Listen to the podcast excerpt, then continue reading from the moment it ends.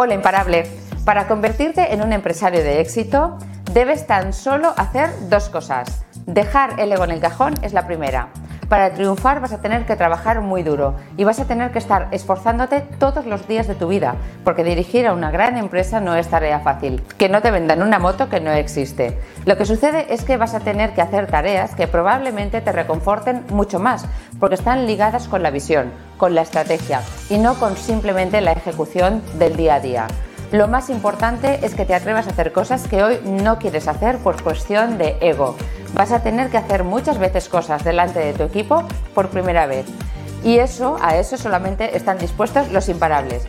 Porque con las veces que hemos reñido a nuestro equipo, que nos hemos enfadado por los errores que han cometido, ¿cómo vamos nosotros a atrevernos a hacer algo por primera vez delante de ellos y que nos juzguen al igual que nosotros les hemos juzgado a ellos. 2. Por tanto, la segunda cosa que tienes que hacer es tratar a tus empleados y a tu equipo con todo el respeto y el cariño también cuando ellos fallan.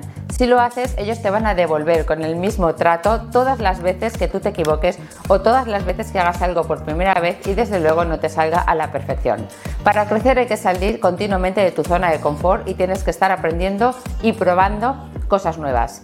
Sígueme para más tips de éxito empresarial. Nos vemos en el siguiente Post Imparable.